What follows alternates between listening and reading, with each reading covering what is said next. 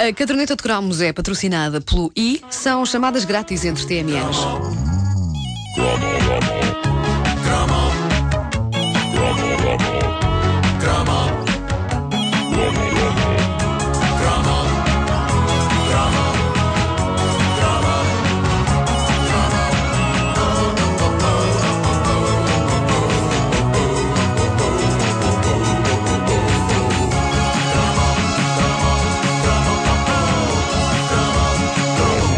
Corria o ano de 1985, quando saiu um LP que basicamente toda a gente teve. Esta é a ideia que eu tenho. Toda a gente teve, ou em vinil, ou em cassete, ou em cassete gravada de alguém que emprestou o vinil, ou em cassete gravada de alguém que emprestou a cassete, ou em cassete gravada de uma cassete que por sua vez já tinha sido gravada de um vinil ou de uma cassete. A ideia que eu tenho é que toda a gente teve. As pessoas que gostavam, as pessoas que gostavam assim assim, e mesmo as pessoas que não gostavam dos Dire Straits, penso que todas de alguma forma tiveram o LP Brothers in Arms. Uma pausa agora, porque estou com uma, uma espécie de uma gosma. Opa, Nuno, que cromo maravilhoso, a sério. Espera aí. Já, já merecia, de facto. Põe lá a guitarra outra vez, porque esta guitarra não pode ser interrompida por um. Pois não, não pode, não, Não pode, não pode, não, não põe, pode. põe outra vez, é, o põe outra vez. chamado, é, é o chamado purista. A tua, é? a tua imitação da minha tosse foi perfeita. O perfeita. Vasco é o chamado purista em relação Vamos a aos. Dire Straits. Vá, Põe, vá, põe, põe. vá. Então vais.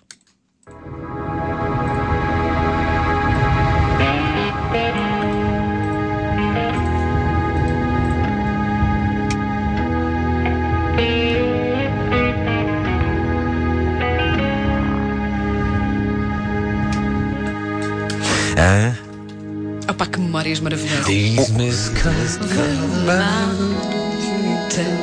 O disco eh, tinha uma, uma capa. eh, é- Era um ícone, aquela capa. Era uma capa celestial azul, tinha a fotografia de uma guitarra num fundo de céu azul e nuvens. E tu sabes que guitarra é aquela? Que guitarra é aquela? Aquela é a guitarra com que o Mark Knopfler toca o início do, do Romeo and Juliet. Ah, Aquele. a genuína. A genuína. Pá, imagina o estado em que ela ficou depois de ela ter atirado ao ar daquela altura.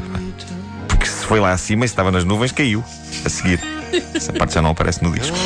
Ah, 30 milhões de cópias foi quanto ah, Brothers in Arms vendeu em todo o mundo. Esteve semanas e semanas e semanas no primeiro lugar dos tops de vários países, incluindo Portugal. Nove vezes disco de platina na América. Foi um fenómeno histórico por várias razões. A mais importante de todas é que foi um dos primeiros discos a tirar partido dessa coisa tão sobrenatural e nova em 1985 chamada Compact Disc. Brothers in Arms Isso nunca foi pegar! pois não.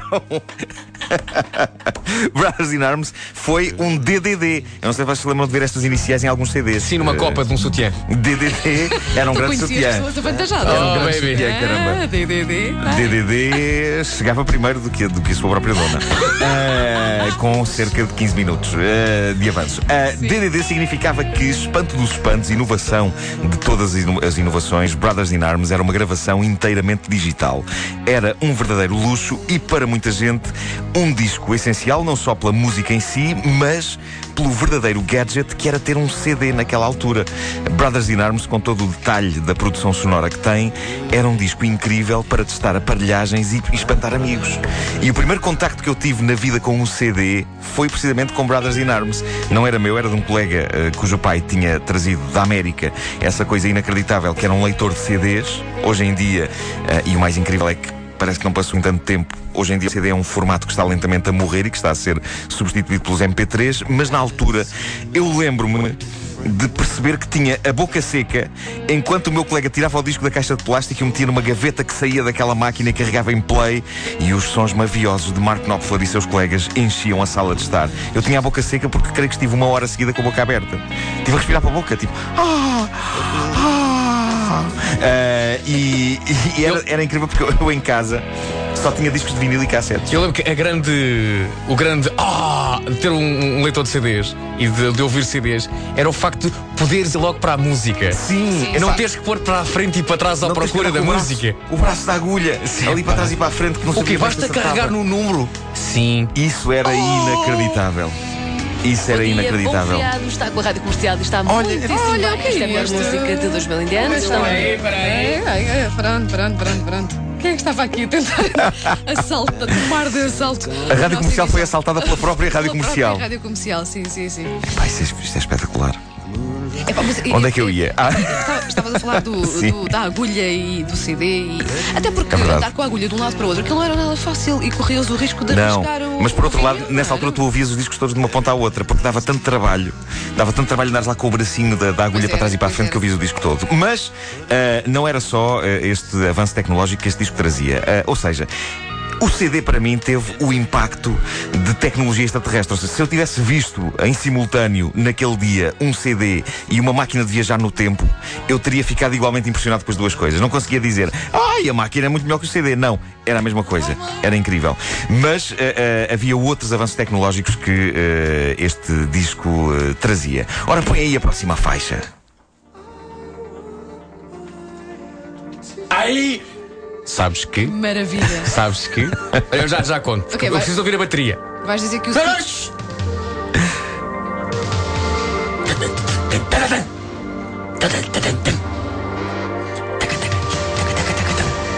Sabes tudo de cor? Tudo! É maravilhoso. E fazia o, o, o, air, o air guitar deste sol.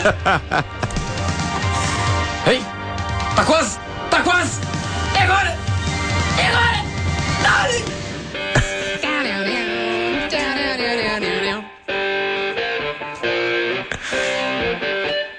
Olha, vocês não, Não, sei. Mas, ai, É sagrado. Vocês não sei, mas eu lembro-me eh, do tempo em que o videoclipe de Money for Nothing, um dos singles de Brothers in Arms, que é uma canção sarcástica sobre celebridade e sobre dor de cotovelo, eh, com Sting como artista convidado. Eu sou do tempo em que esse videoclipe era uma obra audiovisual com o impacto do Toy Story ou de qualquer outra coisa da Pixar. Sim, foi um teledisco muito Era- inovador. Nada, nada daquele tipo tinha sido feito até então. Pois não, aquilo era animação por computador, eh, na altura avançadíssima e fascinante. Hoje, se forem ver o videoclipe, é bastante feio e emperrado aquilo. muito quadrado. Mas eh, lembro-me de parar sempre que o teledisco passava e de pensar que era a melhor coisa que eu já tinha visto em toda a minha vida. Aqueles bonecos tornaram-se verdadeiros ícones. O empregado de loja de eletrodomésticos baixo e gordo e o colega alto e magro, mais o cão, todos eles feitos de polígonos tão bicudos que um espectador parecia que se podia cortar neles. Era muito, muito bicudo. Brothers in Arms tinha nove canções, cinco delas foram singles, algumas delas eh, eram, eram canções gigantes. Por exemplo, a versão CD de Money for Nothing dura oito imponentes minutos e meio. Já esta aqui, Your Latest Trick, dura seis minutos e meio. Eu digo a versão CD porque os pobres infelizes que ainda estavam agarrados ao vinil em 1985, que era muita gente, ter CDs era uma coisa que parecia tão cara e inacessível como ter um carro desportivo de luxo, mas o pessoal do vinil tinha versões encurtadas das canções, quase todas elas feitas a pensar na longa duração que o novo formato CD proporcionava. Por exemplo, So Far Away. Os Armados em Bons, que já tinham CD, tinham um So Far Away de 5 minutos. A malta do vinil tinha de 4, 4 minutos. Vocês tinham o quê? Em vinil ou em, CD? Vinil, vinil, vinil. Eu não tinha este disco. Ah! O primeiro disco que eu comprei com o meu dinheiro, não era disco, foi uma cassete, foi o álbum seguinte a este, que é o Best of, chamado Money for, Money for Nothing, Nothing. que não tinha este So Far Away. Pois Aliás, é. eu, eu também estou, de certa forma, a mentir. Eu tinha lá em casa, mas era do meu irmão. Ah, E tinhas em vinil? Em vinil, sim, sim. Faltavam-te minutos a todas as canções. eu vou ser É sincero, gosto muito da Asteroids, mas acho esta música assim. Nheque, achas? Porque não desenvolve, percebes? Está sempre Não, não sai assim. daqui. Não sai daqui. Ah, So Não far away. desenvolve porque está lá, está so far away. Portanto, Mas esta Pois. história das, das durações das canções, tudo isto era uma tremenda pressão para as pessoas passarem do analógico para o digital. Havia a ideia de que, enquanto se continuasse agarrado ao vinil, as pessoas estariam a perder coisas que só os abençoados pelo CD eh, tinham direito a ouvir. Agora, para lá do lado da alta tecnologia, há um lado emocional que me liga a um, Brothers in Arms. Foi um daqueles discos a que eu deitei as mãos por puro interesse. Não tanto nos Dire Straits, mas como sempre, numa colega de escola Tinha que ser. que eu achava gira e que percebi que adorava o disco. Foi também assim que me aproximei do Supertramp, como é sabido. Há uma série de bandas que eu comecei a ouvir porque achava que me iriam abrir as portas para um mundo de prazer sentimental e carnal. E isso ia fazer-te um Foi uma, era? foi uma grande responsabilidade que eu pus em cima do Mark Knopfler. Basicamente, eu pus em cima dele a possibilidade de, de, eh, ter relações sexuais pela primeira vez. Eh, Não, Com o Mark Knopfler. não, não com ele! Não. Olha, Ele, ele- ele era o homem que abria a porta. Ele, Ele, era. ele era, era o facilitador. O Marco Knopfler era o porteiro, o porteiro na vida de, de Eu gosto de pensar Marco, sim. Nuno Marco a bater à porta. E o Marco não falava a porta. abrir. É para fazer o amor. É, assim, está então a senhora assim. Está ali a senhora. Tu não me digas que chegaste a usar a fita no, no cabelo também. Não, não, não cheguei a esse É, ponto. Não cheguei a esse ponto. Ah, havia uma faixa em Brothers in Arms que eu associo à verdadeira tortura sentimental que era a minha vida, porque eu sabia que a tal miúda gostava do disco. Epá, agora, o que é. Re- Reparem bem como as coisas mudam. Tu lembras-te do nome eu da miúda Eu não não? me lembro, nem- não, me lembro da não me lembro bem da cara dela. Lembro. Pá, isto é horrível. É que ele gostou de tantas Horrível, miúdas. horrível. sentiu-se atraído por tantas miúdas. Bom, eh, mas eu, eu- sabia que a miúda gostava do disco, eu, eu tinha o disco, eu ouvia o disco, ficava sempre a faltar-me era a miúda nestas coisas. Eh, e o maior drama era ouvir eh, sozinho no meu quarto, nos headphones, os 8 minutos e meio que dura o I Worry.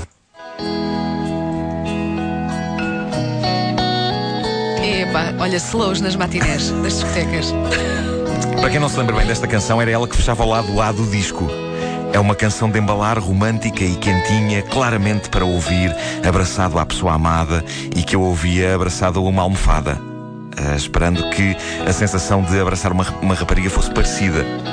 Para quem nunca abraçou uma rapariga que nos esteja a ouvir, não é. Sobretudo se a almofada tiver recheio de suma a uma. A não ser que estamos a falar de abraçar Betty Grafstein. Aí penso que é parecido. Eu mal posso andar. Ah, mas era ridículo. Porque... Eu mal consigo. Eu mal consigo, exato. Sejamos precisos quando proferimos citações Uma históricas. frase tão marcante quanto Claro. essa, não te podes enganar. Mas, mas era ridículo, eu sabia que a rapariga gostava de Dire Straits. Eu já, já tinha o incontornável Brothers in Arms. Faltava-me só que ela percebesse que eu tinha o disco e que o achava espetacularmente espetacular. E para isso eu tinha de encontrar uma frase infalível de o introduzir na conversa. Infelizmente, o timing nunca foi o meu forte no romance. Então o que acontecia era mais ou menos isto. De quem eu gosto muito é dos. E ia tudo para a aula e já não havia possibilidade de falar no assunto. Ou então, nas raríssimas aulas em que eu conseguia estar ao pé da rapariga, eu lá tentava em voz baixa porque estava na aula. Sabes que? Eu ando a ouvir o disco Brothers in Arms. Saía tudo para fora da aula a correr. Por isso, batatas, senhores da Dire Straits. Batatas. Já pensaste que se calhar teria resultado dizer isso no início do intervalo? Mas, mas a coragem, a coragem vinha nos momentos que vinha. Estás a perceber? Não, não, não. A coragem não, a coragem não era uma coisa que eu ligava A, quando me coragem, a coragem deles escolhia sempre o pior momento. Devias ter dado uma carga de porrada a essa coragem. Sim, sim. A coragem aparecia no primeiro toque, ia desenvolvendo. Sim. E quando estava mesmo ali, ai, pumba! A caderneta de cromos é patrocinada pelo I, são chamadas grátis entre TMNs.